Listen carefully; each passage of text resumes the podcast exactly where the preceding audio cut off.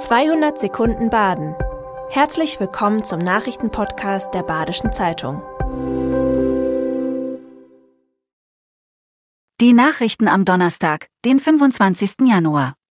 Die Lieferengpässe für einige Medikamente haben sich weiter verschlimmert. Wer versucht im nahen Frankreich oder der Schweiz an Arzneien zu kommen, wird enttäuscht. Schon seit einem Jahr kämpfen die französischen Apotheken um eine bessere Versorgung. Nichtsdestotrotz verspüren wir bislang keine Besserung, so einer der Vorsitzenden des Apothekenverbands Elsass. Als Beispiel bekomme er statt vier Flaschen Fiebersaft täglich, aktuell nur eine alle paar Tage. Auch in der Schweiz sind einzelne Medikamente nicht verfügbar. Laut dem Vizepräsident des Basler Apothekenverbands sei aber immer ein vergleichbares Produkt vorrätig. Deutsche Rezepte sind in Frankreich ohne Mehrkosten einlösbar. In der Schweiz sind sie nicht gültig. Wer hier Medikamente kaufen will, muss außerdem die Zollrichtlinien beachten. In Lörrach findet am Samstag eine Kundgebung für Demokratie und gegen Rechtsextremismus statt. Schon beim Planungstreffen hatte es großen Andrang gegeben.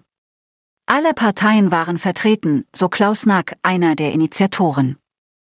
Die Kundgebung in Lörrach startet um 11.55 Uhr, symbolisch für das Motto der Aktion, es ist fünf vor zwölf. Um 15 Uhr soll dann eine Demonstration der Landwirte stattfinden.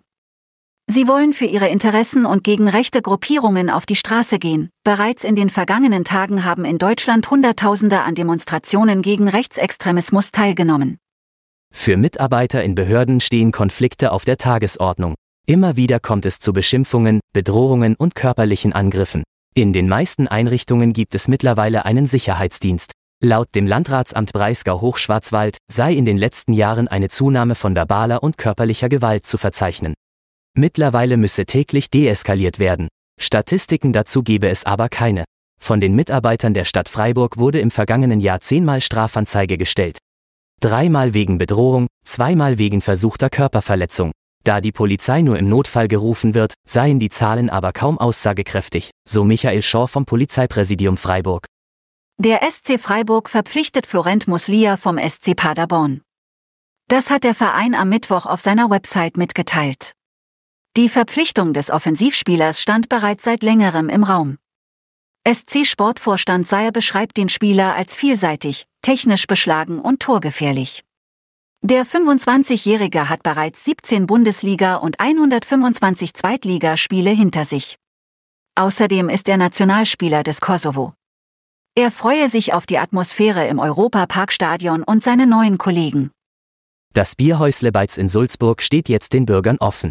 Nachdem das Gasthaus vor 25 Jahren schließen musste, hat die Stadt Salzburg das mehrstöckige Haus gekauft. Jetzt sucht sie einen Investor. Das untere Stockwerk soll nach dem ersten Testlauf auch weiter den Bürgern offen stehen.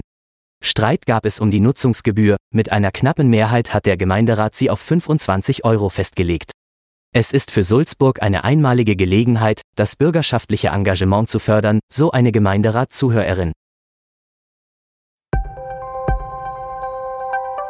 Das war 200 Sekunden Baden. Immer montags bis freitags ab 6.30 Uhr. Aktuelle Nachrichten rund um die Uhr gibt's auf der Website der Badischen Zeitung badische-zeitung.de.